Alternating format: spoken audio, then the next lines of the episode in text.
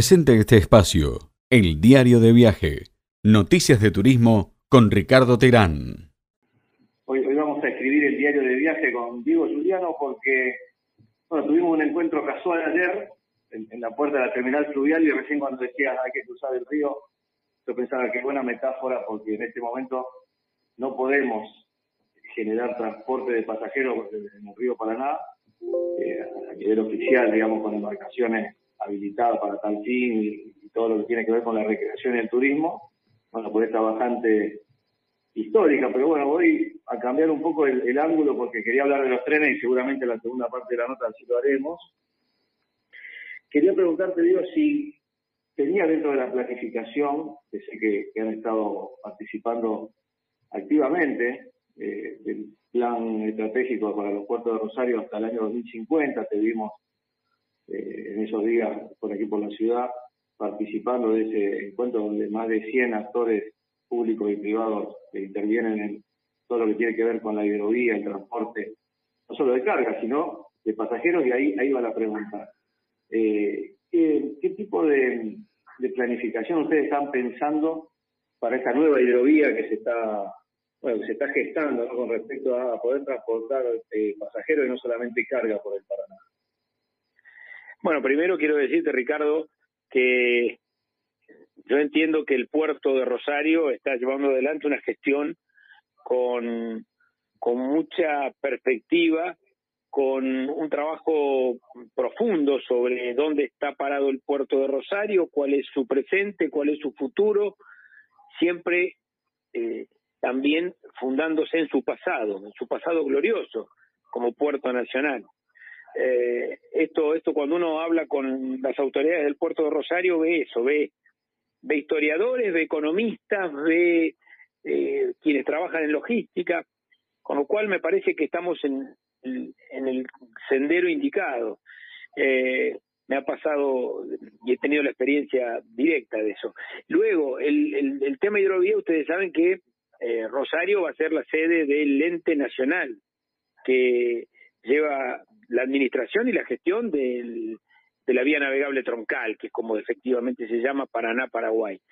Y ojalá eh, esto que es eh, el transporte de cargas, te diría eh, una de las grandes ventajas comparativas de la Argentina respecto del mundo, que es su vía, que es su vía navegable que perfora el territorio hasta su mayor profundidad, también pueda servir para este modo de turismo, que es el modo de turismo de cruceros o de mini cruceros eh, o, de en el, en, el río, ¿verdad? Claro, todo el tema de cercanía con, con las islas, todo el, servicio de pasajeros, inclusive se habló en, algún momento y se va a tratar de explotar, supongo, estuvo en, carpeta también en el, plan estratégico para los puertos de Rosario, el tema de unir eh, con alguna línea, eh, todo lo que tiene que ver con, con río arriba, con lo que son las terminales portuarias, las ciudades que, que viven del puerto, como San Lorenzo, Puerto San Martín y demás, con eh, Rosario. en algún momento se, empezó a planificar, pero bueno, hoy el río no está permitiendo ni siquiera ir a hacer turismo de cercanía o, recreación, ¿no?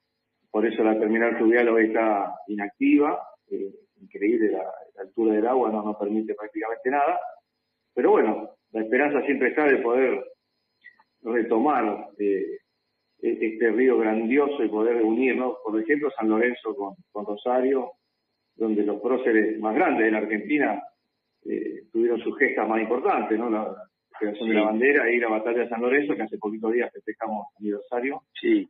Eh, Vos sabés que en la parte que a mí me toca, que me tocó de ser concejal de Rosario, eh, dentro de los planes de movilidad de la ciudad estaba prevista esa, conexión vía, vía Río Paraná con la metrópoli. ¿Por qué? Porque hay grandes, diría, puntos focales de conectividad, hay empresas, hay puertos privados, hay puertos públicos, hay hay, hay, una cantidad de, conexiones posibles por el río Paraná y bueno, y eso lo, habíamos visto en el Consejo Municipal, ojalá se pueda desarrollar. Yo estoy abierto a cualquier iniciativa en este tema porque me interesa, me interesa explorarlo y avanzar por el lado nuestro, ¿no? Que es la Secretaría de Transporte Nacional. Es un, gran tema y creo que se puede desarrollar una muy buena política de Estado, pero fundamentalmente hoy para hablar de turismo y que hablamos de turismo, no hay turismo sin conectividad y digo que no hay Ministerio de Turismo que pueda subsistir si no tiene una buena relación con el Ministerio de Transporte.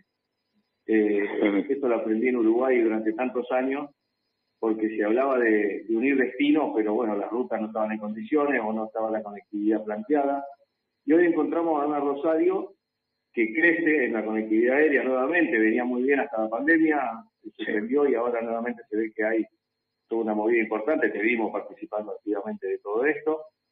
Eh, tenemos la conectividad terrestre muy fuerte, pero gracias a Dios y, a políticas de Estado que están volviendo, el ferrocarril va a ser protagonista. Tengo una nota del diario de viaje del 22 de enero, en la cual informábamos que Trenes Argentinos vendió 609.472 pasajes en 15 días. Esto no se da desde la época de gloria de los ferrocarriles, allá por los años 70, 70, 80. Eh, y, esto es lo que ayer te decía fuera del micrófono, ¿no? Qué bárbaro cómo, cómo han sabido este, poner de nuevo en valor todo lo que es el material rodante y tener los trenes funcionando. Y la pregunta que, que ayer también te hacía es, ¿en qué momento se, se podrá generar eh, esta velocidad que los trenes necesitan para unir estos puntos turísticos que ya están planteados, que ya tienen los trenes, que han sido altamente exitosos, pero que tienen unas demoras importantes, sobre todo en los ramales nuestros aquí del Mitre, que unen Córdoba con Rosario y Tucumán con Rosario.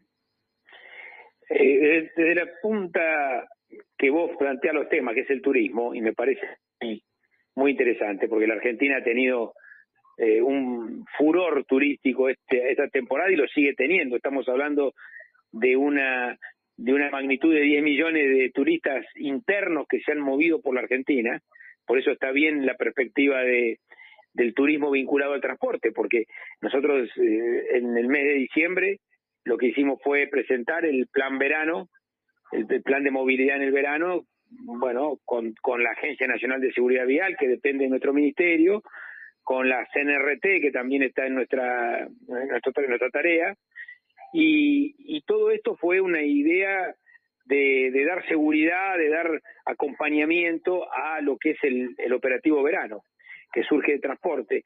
Ahora, 10 eh, millones de turistas en Argentina tiene varias lecturas. Por un lado, eh, el previaje, que ha sido una política muy acertada del presidente Fernández. El presidente, cuando plantea el previaje, eh, creo que inaugura una retroalimentación del sistema comercial, Mm, en general hotelero, gastronómico, que, que vivió el golpe de la pandemia de una manera muy fuerte y que lo estamos levantando. Y esto genera trabajo argentino permanentemente y inversiones.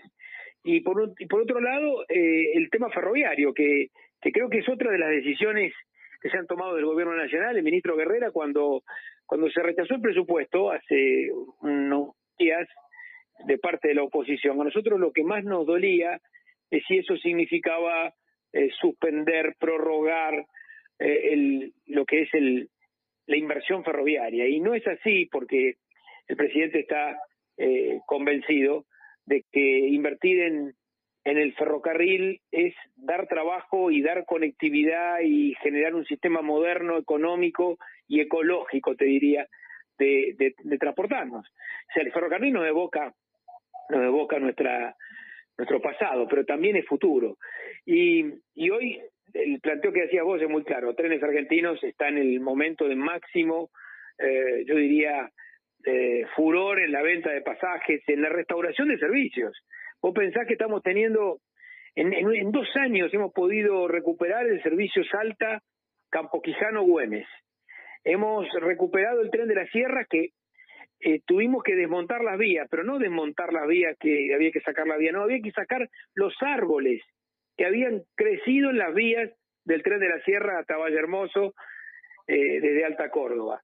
Eh, el tren, el tren de la, el, tren de la Sierra, que te digo, pero también el metropolitano de Córdoba y después el tren del Valle, en Neuquén, Plotier, Chipolete. Quiero decir, estamos recuperando trenes históricos que hacía más de 40 años que no funcionaban y que tienen un sentido turístico importante. Sí, totalmente. Y te decía, te comentaba en privado que soy soy fan, fanático del ferrocarril. Toda mi vida viajé por la línea Mitre a Tucumán, he conocido todas las formaciones a vida y por haber desde que nací, y estoy viendo que el tren nuevamente está empezando a tener un movimiento muy, muy fuerte al norte y a Córdoba, y, ahí veíamos que ustedes están trabajando un poco en este momento en una transición con, con NSA, como para poder poner la vía en condiciones, también el tren a Buenos Aires, ¿no? está demorando unas seis horas. ¿Se podrán volver a, a los tiempos de antes, un viaje a Córdoba en, cinco o seis horas, a Tucumán en doce o a Buenos Aires en cuatro? Eh, Ricardo, dimos un paso que yo te diría incluso los funcionarios que, vienen del Ministerio de Transporte de carrera eh, me comentaban hace unos días que estaban sorprendidos de haber dado el paso. Anticipamos un año el Open Access, que se llama, que son el sistema de vías abiertas. Y lo anticipamos en el tramo Rosario-Buenos Aires, que es Rosario Zárate. Algo que si me lo contaban hace un año atrás, no te lo podía creer. Porque eh, haber podido, en condiciones de razonabilidad, digamos, eh, lograr que el concesionario de hace más de 30 años nos entregue y nos permita reasumir la vía Rosario-Buenos Aires, para mejorar la velocidad y la seguridad de ese tramo, porque teníamos hasta ahora más de 45 precauciones, que están bien las precauciones, pero lo que pasaba era que el tren iba a 20 eh, y que tenía que en 45 lugares casi casi ir a una velocidad muy muy reducida. Bueno, eso hizo que un tren que que estaba en 6 horas ahora esté en 8 horas. O sea, lo que ha habido es esta, esta, esta cuestión sistemática, sistemática de, de la relación con NSA nos llevó a eh, que la, el tiempo de duración a Buenos Aires sea cada vez mayor. Lo que hicimos fue reasumimos las vías, empezamos los trabajos, esto hace nada más que un par de meses, y ahora estamos trabajando para que justamente el tren Rosario-Buenos Aires pueda reducir ese tiempo de, de viaje. Y cuando hablamos del tren a Córdoba, la línea Mitre, pensamos automáticamente todos los rosarinos si va a volver el, famoso tren Cañada Rosario, Rosario Cañada de Gómez, ¿no?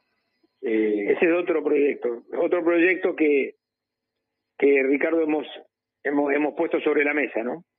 Ese proyecto estaba, estaba en otro, en otro tiempo. Eh, hace ya también más de 45 años que no tenemos un tren metropolitano en la región Rosario que es la segunda región metropolitana de la Argentina. Eh, la decisión de, en este caso, quiero, quiero decirte, ¿no? La decisión fue del ministro Guerrera y de, y de Sergio Massa, que como presidente de la Cámara de Diputados eh, incorporó este tema y, le agregó el presupuesto para que pueda, eh, el año pasado, iniciarse la obra de Cañada de Gómez Rosario. Así que estamos, estamos trabajando ya en el, en el tema, estamos eh, con la obra licitada y adjudicada, son más de 980 millones en la primera fase y tres tramos ferroviarios de 72 kilómetros en todo el trayecto, que esperamos tener un tren experimental cuanto antes.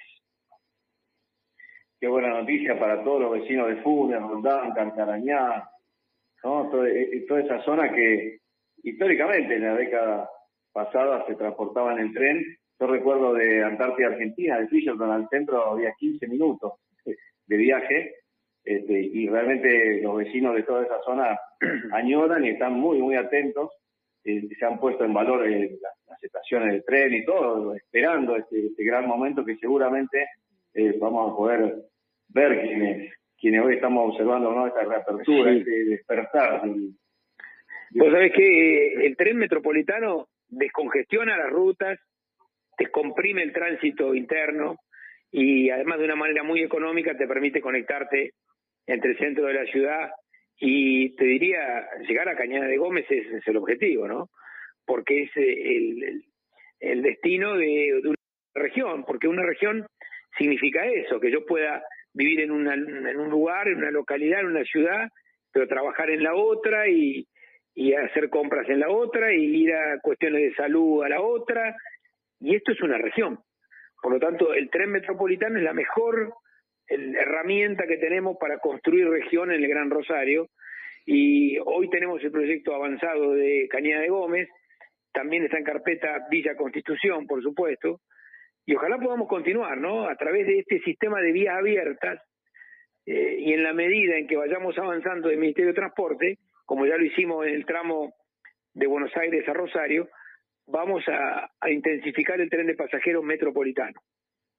¿Cómo está funcionando este, este tren se ha hecho tan famoso, que es el que une Buenos Aires con Rufino, el que pasa por el medio prácticamente de la laguna, ¿no? de la, de la Picasa? Es muy bueno, es muy buena la pregunta porque cuando se habla de los, trenes de Santa Fe, todos me hablan de Rosario Cañada de Gómez, también se habla de Ciudad de Santa Fe, eh, Laguna Paiva, que es un proyecto que también está avanzando, pero nosotros también entramos con trenes de pasajeros por el sur de Santa Fe y llegamos a Rufino con un tren de pasajeros que tiene la, la oportunidad desde Buenos Aires a Rufino que tuvo la, oportunidad de, producirse a, raíz de la reconstrucción del Pedraplén de la Picasa. La Pedraplén de la Picasa, para que todos conozcamos lo que es, es justamente la vía férrea que atraviesa la laguna y que fue derribada todo lo que es el montículo de piedras por la, la, constante movimiento de esa laguna que creció de una manera enorme.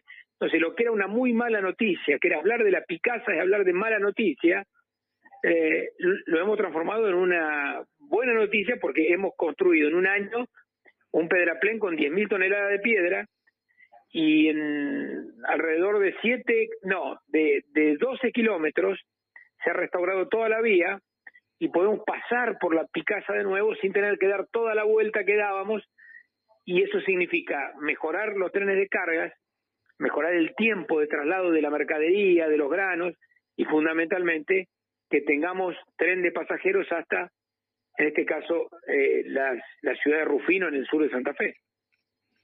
Podría estar hablando una hora del tema ferroviario porque me apasiona, pero bueno, fuimos de lo particular, del turismo, la conectividad, a lo general, y tengo que hacer esta pregunta porque estuviste varios días trabajando aquí en Casa del Gobierno con encuentros, ¿no? En la ciudad de Rosario con representantes del gobierno provincial, con cámaras y organismos que tienen que ver con, con el transporte. ¿Cuál es el balance que hace de estas reuniones que tuviste durante toda esta semana? Bueno, estuvimos, eh, como decís vos, preparando estas reuniones y ayer pudimos concretar la reunión donde prácticamente estuvo todo el Ministerio de Transporte de la Nación, porque estaba el secretario de Planificación y, y bueno, y quien habla, y el ministro siguió de cerca el tema, nos vinculamos con el Ministerio de Seguridad de la Nación, con la provincia, con el gobierno de Santa Fe, digo, en todas sus, sus áreas, para anticiparnos a lo que viene, que es la cosecha 22, y a ordenar entre todos los, los involucrados, que son la Agencia de Seguridad Vial, la CNRT, la comuna, los municipios, qué cosa, ordenar eh, algo que viene y que son los 15.000 camiones por día que entran a esta región, a raíz de la llegada a los más de 20 puertos que tenemos en la provincia de Santa Fe Sur. Esto es una bendición, pero también es una complicación para muchas comunidades que y para todos los que transitamos por las rutas, porque la, la, la afluencia de camiones tiene esta intensidad. Entonces, con las obras ferroviarias que hemos hecho, con el circunvalar Santa Fe de cargas, con la playa La Ribera, con el grano Cargas, vamos también descomprimiendo rutas porque también la mercadería llega por tren eh, y de una manera mucho más directa ahora. Eh, en estos dos años que hemos podido invertir en, en todos los ferroviarios del norte de Rosario y también del sur. Y luego, eh, bueno, trabajar sobre el tema de la seguridad de una cosecha que, como ustedes saben, traen también, trae también algunas complejidades delictivas, ¿no? Eh, Diego, te hago una pregunta eh, casualmente del tema este de, los trenes, sobre las denuncias que se vienen dando desde hace 10 días aproximadamente, en donde por administración, por las boleterías de las empresas de, de trenes, dan como completos los pasajes a determinados lugares vacacionales y después los trenes están vacíos. Eso, eso Luis, eh, fue, fue analizado por, trenes argentinos eh, muy minuciosamente. Primero es cierto que hay algunos, eh, digamos, anuncios que se hacen o información que se da que no, no es exactamente así. Lo que es cierto que el primer tren que se, se planteó este tema fue en el Rosario Tucumán, que nunca sale completo ni llega completo, esto es lo que me explica a mí el presidente de Trenes Argentinos, porque obviamente hay 16 estaciones intermedias, con lo cual si el tren sale completo de un lugar, impide que pueda haber ascenso de pasajeros en toda la línea. Entonces, eh, la idea siempre es tratar de que no haya, de que no esté completo cuando sale, ¿por qué? Porque después suben pasajeros en distintas regiones, en distintas ciudades importantes. Entonces, eso por un lado. Y por otro lado, es cierto que Trenes Argentinos abrió una investigación sobre esta situación, eh, van monitoreando estos, estos casos y, y bueno, estamos, estamos por supuesto a la, a la espera siempre de, los datos que nos otorguen, pero el, el primer dato es que los trenes nunca van completos todo, toda vez que sale o que llega, ¿Por qué? Porque hay ascenso y descenso de pasajeros en todo el trayecto. Eh, quisiera que la semana que viene, si después hablan con Nacho y demás, hablar con Diego a ver si el resto de la República Argentina le va a pagar, seguir pagando el subsidio del transporte a provincia de Buenos Aires. Pero es un tema que eh, da para una nota eh, extensa y, y en otro momento para la semana que viene, así la continuamos. ¿Qué les parece? Me parece bien, yo estoy, estoy disponible. Y ya te adelanto que, que eh, una cosa es la provincia de Buenos Aires y otra cosa es la ciudad autónoma de Buenos Aires. Ambas dos. claro, y, y, el AMBA, y el AMBA. Provincia de Buenos Aires tiene las mismas condiciones que la provincia de Santa Fe o que otras provincias. Es, lo que sucede es la discusión con el AMBA, que es la relación entre la ciudad autónoma y el lo que se llama el primero y segundo cordón del conurbano.